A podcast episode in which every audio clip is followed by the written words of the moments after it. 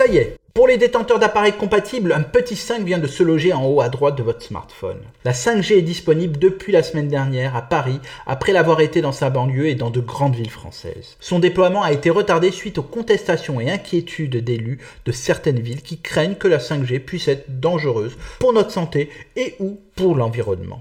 La 5G est LE futur standard des communications mobiles. Cette technologie s'annonce encore plus performante en termes de débit, de délai de transmission et de fiabilité que les précédentes technologies. Mais contrairement à la 3G et à la 4G, son utilisation ne se limite pas au réseau mobile. La 5G ouvre des perspectives pour le développement des usages numériques. Les nouvelles performances permettent une expansion des possibilités, notamment en termes de services et d'applications numériques, voitures autonomes, objets connectés ou télémédecine. Le passage à la 5G ne représente pas seulement un progrès en matière de vitesse de connexion. Le gros changement tient dans le délai de latence. Par exemple, vous cliquez sur une vidéo. Il y a en 4G un délai de latence de 10 millisecondes au mieux entre le moment où vous cliquez et le moment où le serveur a pris l'information et vous autorise ou pas à voir la dite vidéo. Avec la 5G, ce temps sera réduit à 1 milliseconde, soit du quasi temps réel. Là est la véritable révolution.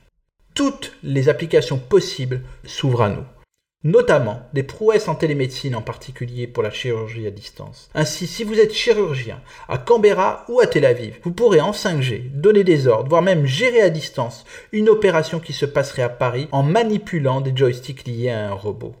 Même pour l'industrie, la 5G permettra d'automatiser et d'améliorer l'interconnexion entre les machines et les systèmes et d'optimiser le téléchargement des informations en temps réel. Alors Stéphane, cela semble très prometteur, mais est-ce qu'on doit se précipiter à s'équiper euh, de smartphones et de forfaits nouvelle génération? Eh bien oui, comme toute nouvelle technologie, il faudra une période de transition pour honorer toutes ces belles promesses. En effet, même si nous sommes dans une zone de bonne couverture en 5G, il y a pour l'instant encore de nombreux problèmes de décrochage et de déconnexion. La 4G restant pour le moment plus stable et même parfois plus rapide. Je vous conseille donc de patienter et à moins d'être pressé de voir ce fameux 5 s'afficher, il serait préférable d'attendre 2022 pour changer de forfait et de téléphone. À la semaine prochaine.